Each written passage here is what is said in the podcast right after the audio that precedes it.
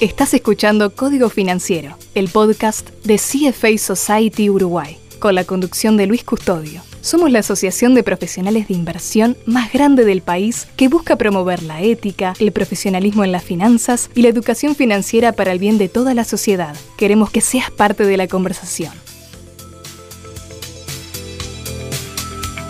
Hola, bienvenidos a una nueva entrega de Código Financiero, el podcast de la CFA Society de Uruguay. Soy Luis Custodio y les propongo seguir avanzando en el mundo de los activos financieros. Esto es Código Financiero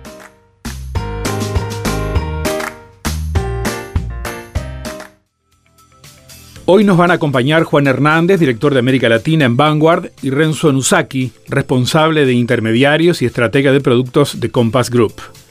Para comenzar, sería interesante diferenciar entre los objetivos de asset allocation en el corto y largo plazo. Renzo y Juan nos comentan sobre la diferencia entre el denominado SAA y TAA. Ahí hablamos de corto y largo plazo. Los escuchamos. Una vez que conocemos los objetivos y las restricciones de un inversor, podemos diseñar un Strategic Asset Allocation. Esta es la distribución de activos que deberá de mantener el inversor para cumplir sus objetivos de largo plazo. Esta asignación de activos, como es de muy largo plazo, generalmente se establece en rangos por tipo de activo, es decir, en renta fija entre un porcentaje y otro y así para cada uno de los tipos de, activos. Históricamente, los estudios nos muestran que los retornos de un portafolio vienen liderados por esta decisión de activos de largo plazo que deberá ser respetada en diferentes entornos de mercado. Sin embargo, existe otro tipo de asset allocation que es el tactical asset allocation. Este tipo de asset allocation lo que hace es aprovechar oportunidades en el corto plazo si es que las hubiese y siempre y cuando justifique desde el punto de vista de retornos y de riesgo. Es decir, deberemos ajustar Strategic Asset Allocation y movernos por fuera de sus límites siempre y cuando los retornos esperados lo justifiquen para aplicar un Tactical Asset Allocation. El Strategic son cuánto voy a invertir en, en los grandes asset classes con un horizonte temporal de largo plazo, de preferencia alineado con mi objetivo de inversión. ¿no? Pero bueno, si soy un plan de pensiones, por lo general invierto a 20, 30 años y por lo general tú modelas los asset clases a 10 años y bueno, se supone que los estás revisando. Pero bueno, más o menos a largo plazo. Un tactical asset allocation, tú estás cambiando tu asignación de los activos, cuánto en renta variable, cuánto en bonos, cuánto en alternativos, de acuerdo a situaciones de mercado de corto plazo que tú creas que justifican moverte. Entonces, no están peleadas unas con el otro. A ver, nosotros tenemos una preferencia y hay mucha evidencia empírica de que la mayor explicación de retornos viene dada del Strategic Asset Allocation. Pero tú puedes tener ciertos rangos, o sea, yo voy a tener de vuelta el ejemplo 60-40, 60 en acciones, 40 en bonos. Pero el, equipo de inversión puede desviarse más o menos 10% de esos 60-40, o sea, se podría ir a 70 y a 30 en bonos si siente que la situación de mercado justifica una desviación. Mira, nosotros, y no somos los únicos,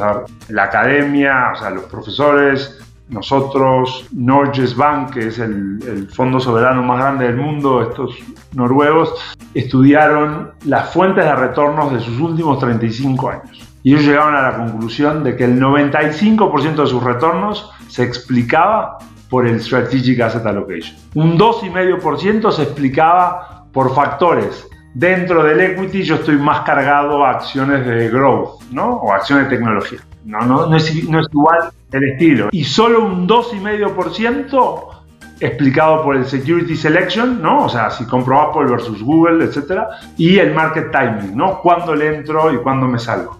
No, nosotros hicimos un análisis parecido, a nosotros nos dio 92% del Strategic Asset Allocation y un 8% se, se explica por el Security Selection y el Market Timing. Entonces, es 90, 92, 95, la gran mayoría del retorno en una inversión de largo plazo. Si estás invirtiendo para los próximos 30 días, no, no, aplican estas cosas. Se va a explicar. Entonces es muy importante que tú definas un asset allocation de acuerdo a tu objetivo de inversión, de acuerdo a tu tolerancia al riesgo y mantengas disciplina. Y sí, y puedes tener cierto rango de variabilidad con el tactical asset allocation para si ves, tú ves una situación de mercado que lo justifica. Es decir, el asset allocation primordial del portafolio es sin duda el estratégico. Ahora hay oportunidades que lo justifican. Podemos modificar temporalmente la asignación de activos, en búsqueda, eso sí, de retornos extraordinarios a través del táctico. Renzo y Juan nos cuentan ahora un poco más acerca de lo que implica la asignación de activos táctica. Una vez que establecimos nuestro Strategic Asset Allocation y comenzamos a invertir, pueden ocurrir circunstancias en los mercados que sean muy relevantes y que debemos tomar acción y por ende tomar exposición diferente o por fuera de los rangos establecidos en el Strategic Asset Allocation y aplicar lo que se llama un Tactical Asset Allocation. Esto debe ser analizado con mucho detenimiento, ya que corrernos o salirnos de los límites de Strategic Asset Allocation puede hacer que no obtengamos los retornos y los objetivos necesarios para el inversor a largo plazo, por lo cual el Tactical Asset Allocation deberá ser aplicado con mucho cuidado y por periodos cortos de tiempo. Ahora, para hacer eso hay que, hay que considerar algunas cosas. Una, el retorno al mercado de corto plazo, que vos tengas una, una explicación sostenible, ¿no? O sea, por ejemplo, valuaciones. Valuaciones es un, es un buen indicador de retorno. En los mercados el año pasado se ajustaron 20%.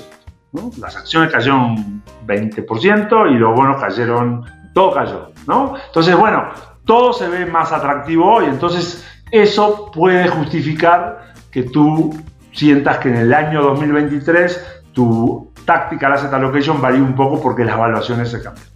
Otra cosa a considerar para hacer eso es cuándo me voy a salir, cuándo me voy a salir y cuándo voy a entrar. O sea, porque no es lo mismo hoy que mañana. Si voy a hacer una variación táctica, el invocarle al día, volvemos a lo de los 30 días, ¿no? Invocarle al día justo que me voy a salir del equity o voy a hacer un overweight a las empresas de tecnología es muy importante. Tenés que tener mucha confianza de que lo estás haciendo en el momento adecuado. Después, ¿cuánto, no? ¿Cuánto, cuánto más voy a meterle al equity? ¿Un 5% más? ¿Un 10% más? Cuánta convicción tengo. O sea, son decisiones que hay que, que, considerar. Y por último, el costo, ¿no? O sea, yo salirme de bonos y entrar a más acciones tiene un costo de transacción. Aunque use fondos, le va a costar. Entonces, tengo que considerar todas esas cosas y si yo me siento bien con todas esas cosas, entonces está bien que tú hagas una. Hay una cosa que, que la gente a veces no considera y yo, yo lo digo mucho esto, que si tú tienes un Strategic Asset Allocation bien definido. Supongamos, para simplificar, 60-40. Y tienes un porcentaje táctico que te puedes mover, pero olvidémonos del táctico. Y tú recalibras a esos pesos todos los meses y los revisas todos los años. Supongamos que las acciones suben un 10%. Entonces tú tenías 60-40 y ahora vas a tener, y los bonos se quedan flat, no, no hacen nada vas a tener 66%, ¿no? De 60 subió un 10% en renta variable y tus bonos 34. La matemática no es exacta así, pero más o menos. Y tú al mes siguiente recalibras y te vuelves a los pesos originales. ¿Qué vas a hacer? Vas a vender un 6% de tu renta variable y vas a comprar bonos. Lo que hiciste fue vender caro y comprar barato. Entonces, si tú tienes un Strategic Asset Allocation que te funciona a ti, el 60-40 no es, no es para todos, es el que te Y estás constantemente recalibrando, lo que, lo que haces es vender caro y comprar barato a los pesos que te funcionan a ti. Entonces, el efecto compuesto de eso, nosotros tenemos unos análisis de si tú recalibras todos los meses o recalibras todos los años, las diferencias pueden ser bien interesantes.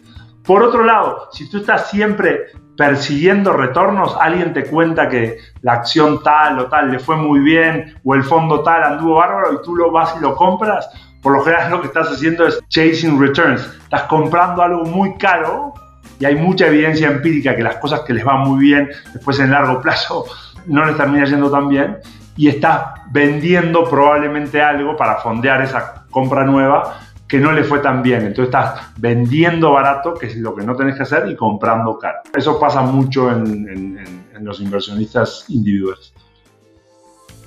Por otra parte, sabemos que algunas veces las estrategias de los asesores pueden resultar en muy buenos retornos, o quizás algunos no tan deseables, pero eso no significa necesariamente que la elección de activo haya sido mala. Muchas veces el mercado no acompaña la inversión, pero si lo comparamos con la competencia o incluso con el mercado en general, el retorno obtenido puede ser mejor de lo que parece. Aquí entra en juego los benchmarks. ¿De qué hablamos? Bueno, escuchemos a los dos expertos que nos acompañan hoy. Un benchmark es un índice de referencia que agrupa cierto tipo de activos con características similares. Estos son importantes porque estos benchmarks nos dan una referencia de cuál ha sido el comportamiento en el periodo de tiempo que se mide de un activo en particular. Por ejemplo, si estamos mirando acciones, el índice tradicional de referencia es el MSCI World. Este índice agrupa las acciones más relevantes a nivel global y nos da una referencia para comparar estrategias o portafolios que inviertan en acciones globales. En renta fija, el Bloomberg Global Aggregate es una referencia cuando hablamos de renta fija, por lo cual muchas veces las estrategias de renta fija o portafolios basados en renta fija se comparan contra el Bloomberg Global Aggregate para entender si la estrategia que han llevado a cabo ha sido mejor o peor que el promedio de mercado. Un benchmark es un portafolio de referencia. ¿no? Entonces, cuando yo estaba haciendo mi objetivo de inversión, para el retiro o para mandar a mis hijos a la universidad o lo que fuera, de acuerdo al, horizonte temporal, a la tolerancia al riesgo que yo estoy dispuesto y a lo que yo quiero alcanzar, ¿no? Porque yo digo, bueno, yo quiero para jubilarme, quiero llegar a un millón de dólares ajustado por inflación. Ok, son 30 años, suponete, ¿no? Tengo 30 y a los 60. ¿Con cuánto vas a empezar? No, tengo 10 mil dólares para empezar, ¿ok? cuánto generas y cuánto gastas. Ok, ponele, genero 5.000 y, gasto, y gasto 4.000. Puedo ahorrar 1.000 por, por mes o por año. Entonces, tú proyectas eso con los retornos, y esto es otra cosa muy importante, hay que hacerlo con retornos razonables. No decir, no, mi portafolio va, a mí me avisen, me preguntan, vos que sabés inversión, quiero invertir y quiero, pero quiero ganarle el 12 en dólares. No corre, te generas expectativas equivocadas y, después eso hace que tomes decisiones incorrectas. Entonces, tú modelas un objetivo de inversión con rendimientos estimados razonables y terminas definiendo un portafolio de referencia, que es el benchmark, que básicamente dice, ok, para esto tu portafolio va a ser 60% en acciones, 40% en bonos. Dentro de acciones, 30% en Estados Unidos, 20% en Europa y Japón y 10% en emergentes. Y la moneda va a estar lo americano en dólares y el resto en euros y en las monedas locales o lo quiero hedgear a mi moneda y eso es una, es una discusión que tú tomas. Y del lado de renta fija lo mismo, ¿sabes qué? En renta fija no, en renta fija quiero tener más. Yo soy em, latinoamericano, soy uruguayo o mexicano, lo que sea, las tasas locales están mejores, quiero del 40% 20 en tasa local, 20 en, tasa dura, en, en moneda dura, en dólares. Ese es el portafolio de referencia. Entonces, me sirve para muchas cosas. Bueno, me sirve como es, bueno, yo tengo que tratar de replicar ese portafolio. Después, ¿cómo, cómo lo hago? No? Porque tengo que, dentro de cada clase de activo, elegir un fondo, un ETF o los securities, ¿no? Los bonos, las acciones, ok. Y después se mueve, ¿no? Esto es dinámico. Todos los días se mueven las cosas, los precios, yo puedo rebalancear o no. Entonces, yo me mido contra ese portafolio de referencia. ¿Cómo me fue contra ese portafolio? ¿Me fue mejor? ¿Me fue peor? ¿Por qué? ¿No? ¿Qué, decisiones tomé, qué decisiones no tomé? Nosotros, que somos un asset manager, todos nuestros fondos y nuestros ETFs tienen un benchmark. Entonces, nuestros clientes, cuando compran nuestro fondo o nuestro ETF, nos miden contra el benchmark, ¿no? O sea, incluso los portafolios indizados. O sea, uno dice, ah, sí, compro el beta de mercado, está muy fácil. No, es tan fácil. O sea, replicar el retorno del S&P 500 con los dividendos, los splits, todo lo que pasa y hacerlo de una manera eficiente y fiscalmente eficiente, que ese es un tema que ni hablamos, pero los impuestos juegan, es importante. Entonces, nosotros decimos, bueno, si vos comprás BO, que es el fondo del, ETF del S&P, nosotros te vamos a dar el retorno del S&P más dividendos menos la comisión que cobra Vanguard. Y eso es público, tú lo puedes ver. Entonces, los clientes a la hora de decidir si compran nuestro fondo o el de la competencia dicen, bueno, ¿cómo lo hace Vanguard contra su benchmark? ¿no? Lo mismo tú, entonces eso básicamente es el benchmark. Código Financiero, el podcast de CFA Society Uruguay.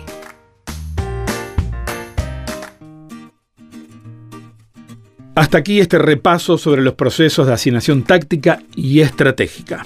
Agradecemos a nuestros invitados en esta oportunidad, Renzo Nusaki y Juan Hernández, y también a Micaela David, Mateo Fernández, Fabricio Clemata, Nicolás Cristiani, Santiago Jauregui y Gabriel Souto, todos ellos por su participación en la creación de cada uno de los episodios de este podcast.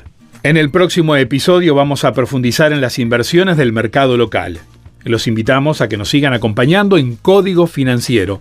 Tengan presente que podrán acceder a todos los contenidos de este podcast a través de Spotify y todas las plataformas podcast. Hasta pronto.